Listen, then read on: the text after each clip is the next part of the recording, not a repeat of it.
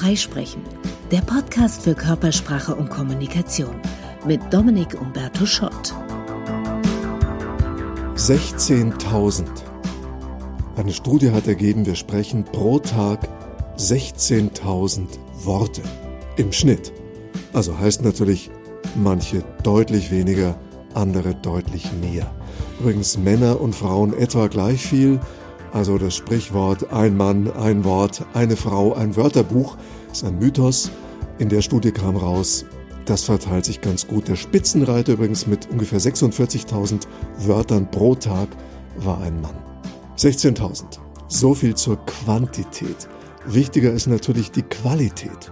Was von dem, was wir den lieben langen Tag sagen, ist wirklich wichtig? Welche Worte wählen wir dann? Wie sprechen wir sie? Mit welcher Absicht, inneren Haltung und äußerlich mit welcher Tonlage, mit welcher Körperhaltung, Gestik und so weiter. Und damit herzlich willkommen zu Freisprechen, denn darum geht es in diesem Podcast Körpersprache und Kommunikation. Ein Podcast also für alle, die etwas zu sagen haben. Und für alle, die erkannt haben, Kommunikation ist eine, wenn nicht die wichtigste Kompetenz, in so gut wie jedem Beruf und auch privat. Wenn in einer Firma, einem Team oder in einer Beziehung etwas schiefläuft, liegt es fast immer an suboptimaler Kommunikation. Suboptimal heißt, die muss nicht grottenschlecht sein, meistens machen wir es ja einigermaßen gut, aber geht halt besser. Und oft gilt, der größte Irrtum bezüglich Kommunikation ist die Illusion, sie habe stattgefunden. Wir denken, aber habe ich doch erklärt. Ja, denken wir. Das Problem dabei, wir sind ja alle zwangsläufig sehr erfahren darin, Routiniers, denn wir haben alle mit circa eineinhalb, zwei Jahren sprechen gelernt, wenden es seitdem täglich an, aber wir sind keine Experten. Uns ist meistens nicht bewusst, wie wir kommunizieren oder was wir besser machen könnten. Jetzt habe ich gesagt, wir sind keine Experten. Okay, einige schon. Ich zum Beispiel denn als TV-Journalist, Kommunikationstrainer, Buchautor, Speaker, Trainer und Coach geht's bei mir hauptberuflich seit mehr als 30 Jahren um Kommunikation. Nicht Social Media, Unternehmenskommunikation oder PR, sondern Körpersprache, Präsentation, Storytelling, Gesprächsführung, mit anderen Worten, um die direkte Mensch-zu-Mensch-Kommunikation mit Worten und Gesten live und physisch anwesend. Gelegentlich kommt mal so ein Musiksignal rein, das könnte sowas sein. Oder sowas. Das heißt dann neues Thema, neues Kapitel, anderer Aspekt oder aufgemerkt, jetzt kommt ein Tipp oder die Zusammenfassung. Also kleine akustische Trenner. Freisprechen, Kommunikation und Körpersprache, was kannst du hier mitnehmen? Ich hoffe, es ist okay, wenn ich du sage. Im Coaching-Training sind wir meistens schneller beim Du. Ach, erleichtert die Arbeit. Also, was kannst du mitnehmen hier? Profi-Tipps für mehr Wirkung und natürliche Autorität. Kurz gesagt. Jetzt die Frage, was macht mich hier zur Autorität? In den 80er Jahren war ich eigentlich Musiker oder wollte Musiker werden in Rockbands gespielt, war Keyboarder, Sänger und war kurze Zeit, so mit 17, 18, absolut überzeugt, ich werde Popstar. Mit 19 ist mir dann schlagartig klar geworden, dass das Talent vielleicht doch nicht ganz für die Weltkarriere reicht. Und dann war ich erstmal planlos. Ich hatte keinen Plan B. Ich dachte, Musik ist mein Talent. Wenn das nicht klappt, keine Ahnung, was mache ich denn dann? Und das ist eine Schwierigkeit für viele, wenn wir uns unserer Stärken nicht bewusst sind. Meine größere Stärke, Kommunikation, war mir damals nicht bewusst. Ich habe dann Klavierunterricht gegeben, war schon kurz davor, einen Taxischein zu machen, dachte mir, das kann's ja nicht sein. Was kannst du denn noch gut? Autofahren kann nur fast jeder. Und bin beim Radio gelandet. Das waren die Anfangsjahre des Privatfunks in Deutschland. Da hatten auch ungelernte Kräfte wie ich eine Chance, denn ich hatte ja kein Studium, kein Volontariat im Rücken und musste Learning by Doing über viele, viele Live-Sendungen rauskriegen, wie geht das? Themen recherchieren, mit dem Reportagegerät los, Interviews führen, zurück in Sender, schneiden, noch am Tonbandgerät und abends 18 Uhr live on air. Das war 1988, ich war 22 und zack, plötzlich Radiomoderator. Zwei Jahre später war ich Profi und wurde vom nächsten Sender engagiert. Das war ein Projekt des damaligen Fokuschefs Helmut Marquardt, nämlich Radio Belcanto. Das war der erste bundesweite private Klassiksender. Traumjob. Ich habe da vormittags Beethoven und Brahms aufgelegt. Herrlich. Ähm, Haken an der Sache, wir waren nur über Kabel zu empfangen, kaum UKW, zu wenig Reichweite. Nach einem Jahr wurde der Sender eingestellt. Ich habe eine Abfindung bekommen, bin mit dieser Abfindung sorglos nach Indien gereist, war zwei, drei Monate in Indien unterwegs, kam zurück, dann hat mein Telefon geklingelt, Thomas Gottschalk war dran. Der war damals Programmdirektor von Radio Xanadu, einer dieser Pionier-Privatfunksender in München und Thomas Gottschalk hat mir eine Sendung angeboten, die er eigentlich selber moderieren wollte, dann aber nicht konnte. Das war das Frühstück mit den Beatles. Dann habe ich das moderiert, danach ein paar weitere Sendungen. Und so ging es dahin. Ich habe dann parallel auch angefangen beim Fernsehen zu arbeiten. Dann sind wir schon in den 90er Jahren. Dann habe ich Texte geschrieben für Der Preis ist heiß. Ich war Nachrichtenanchor bei RTL im Regionalprogramm. Ich ging 1995 nach Köln, war Gründungsmoderator von Super RTL. Ich war überhaupt oft Pionier, ohne es bewusst anzustreben, hat sich so ergeben. Ich habe zum Beispiel auch einige der allerersten Home-Shopping-Sendungen moderiert. Ähm, dann gemerkt, das ist gar nicht das, was ich machen will. Dann war ich kurz Regieassistent in einer Zirkusproduktion mit äh, Cirque du Soleil-Leuten. Dann bin ich zurück nach München und habe ähm, als Sprecher mitgeholfen, ein neues Fernsehmagazin zu lancieren. Das war Tough auf Pro7, mache ich heute noch. Und dann war ich Programmansager bei Kabel 1.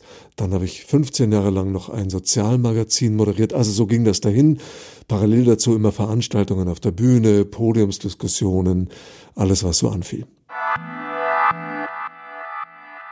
Gab Ende der 90er Zeiten, da war ich sehr fleißig und war zum Teil auf vier Kanälen parallel on air, Radio und Fernsehen, hab trotzdem gemerkt, es wiederholt sich. Alles spannend, alles schön, aber es ist letztlich immer wieder mehr vom Gleichen. Und ich habe gemerkt, ich trete hier inhaltlich auf der Stelle. Ich möchte nicht noch die nächsten 20 Jahre Radio und Fernsehen machen. Ich hatte einen großen Hunger nach Weiterentwicklung und habe überlegt, was kann ich denn noch machen? Ich brauche noch mal einen beruflichen Neustart. Ich habe dann angefangen, Medientrainings zu geben. Das war naheliegend für einen Medienprofi. Also Umgang mit Journalisten, Interviews geben, Statements in die Kamera. Und das hat sich dann so langsam erweitert. Kunden, die ich hatte, haben gesagt, das Medientraining war klasse, kannst nicht ein Kommunikationstraining machen oder ein Präsentationstraining. Ich habe immer Ja gesagt, habe es gemacht und habe bald gemerkt, ja, ich weiß da einiges darüber, aber jetzt langsam fehlt mir doch Didaktik und Methodik, um solche Trainings äh, wertvoll zu gestalten. Ich habe dann eine sehr ausführliche Trainerausbildung gemacht bei Dale Carnegie, das älteste und eines der führenden Trainingsinstitute weltweit. Das ist eine sehr strenge Ausbildung, muss man auch alle drei Jahre rezertifiziert werden, um seine Lizenz zu behalten. Ich habe also einige Dale Carnegie Trainerlizenzen und habe dann noch eine Coaching-Ausbildung gemacht bei der Henley Business School.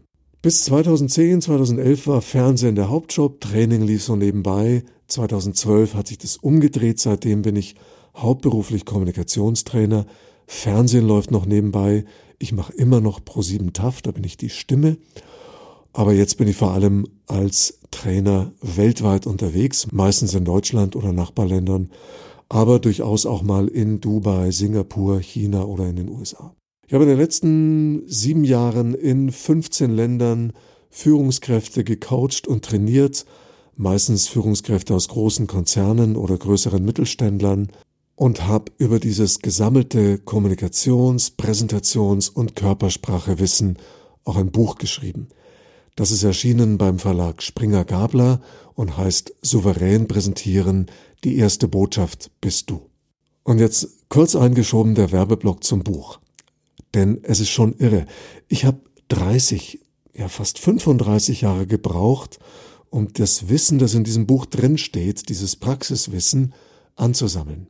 Was für eine mega Abkürzung für dich. Du kannst für 25 Euro mein gesammeltes Wissen, das Ergebnis meiner Lebensleistung als Profikommunikator erwerben. 25 Euro, dafür kann man gut essen gehen, verdauen, ausscheiden, weg ist es. Oder man kauft dieses Buch, ist eine Mega-Investition in die eigene Weiterentwicklung, vor allem bei diesem Thema, denn während viele Fachbücher ja relativ schnell veralten inhaltlich, werden sich die Grundlagen der Körpersprache oder der Psychologie in Präsentationen in den nächsten 100 Jahren genauso wenig ändern wie in den vergangenen 100 Jahren. Noch besser, dieser Podcast freisprechen, ich weiß gar nicht, warum ich das mache, hier verschenke ich mein Wissen, aber das ist okay. Denn ich freue mich, wenn Menschen, die gute Ideen haben, die auch besser rüberbringen, macht die Welt besser. Und wer schriftlich haben will, noch ausführlicher, noch gründlicher, wirklich mit Schritt für Schritt Anleitungen, wie baue ich eine Mega-Präsentation auf, der kauft sich das Buch. Souverän präsentieren, die erste Botschaft bist du.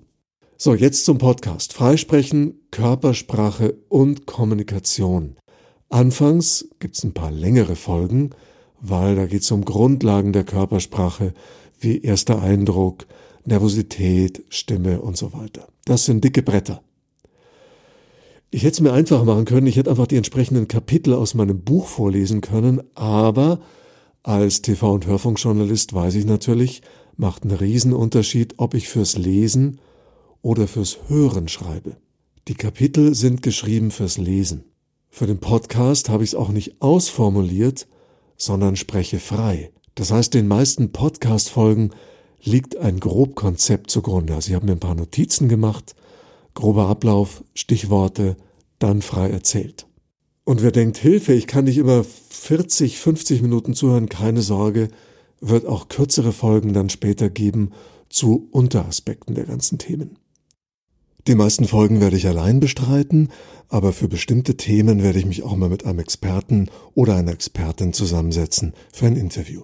Immer dabei in den Folgen werden leicht umsetzbare Tipps sein. Tipps aus der Praxis für die Praxis.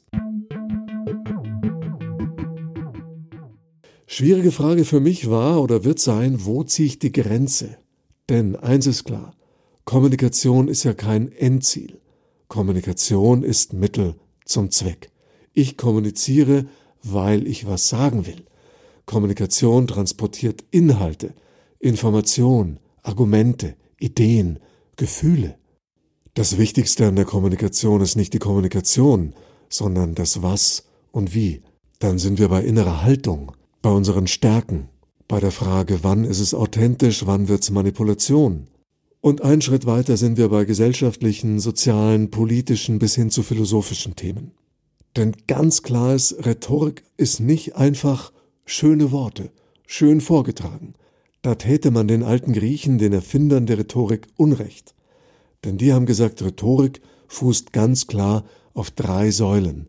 Logos, Pathos und Ethos also Logos, die Worte, die guten Argumente, Pathos, die Leidenschaft fürs Thema, die Gefühle und Ethos, also die aufrichtige, gute Absicht. Das ist kein Podcast mit Tipps, wie wir andere über den Tisch ziehen können oder manipulieren. Keine schwarze Rhetorik, auch nicht Business-Schauspielerei. Wenn es nicht authentisch ist, ist es wertlos.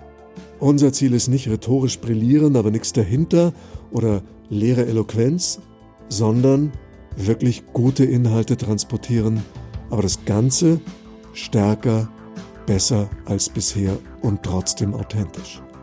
Eine bessere Version von uns selbst.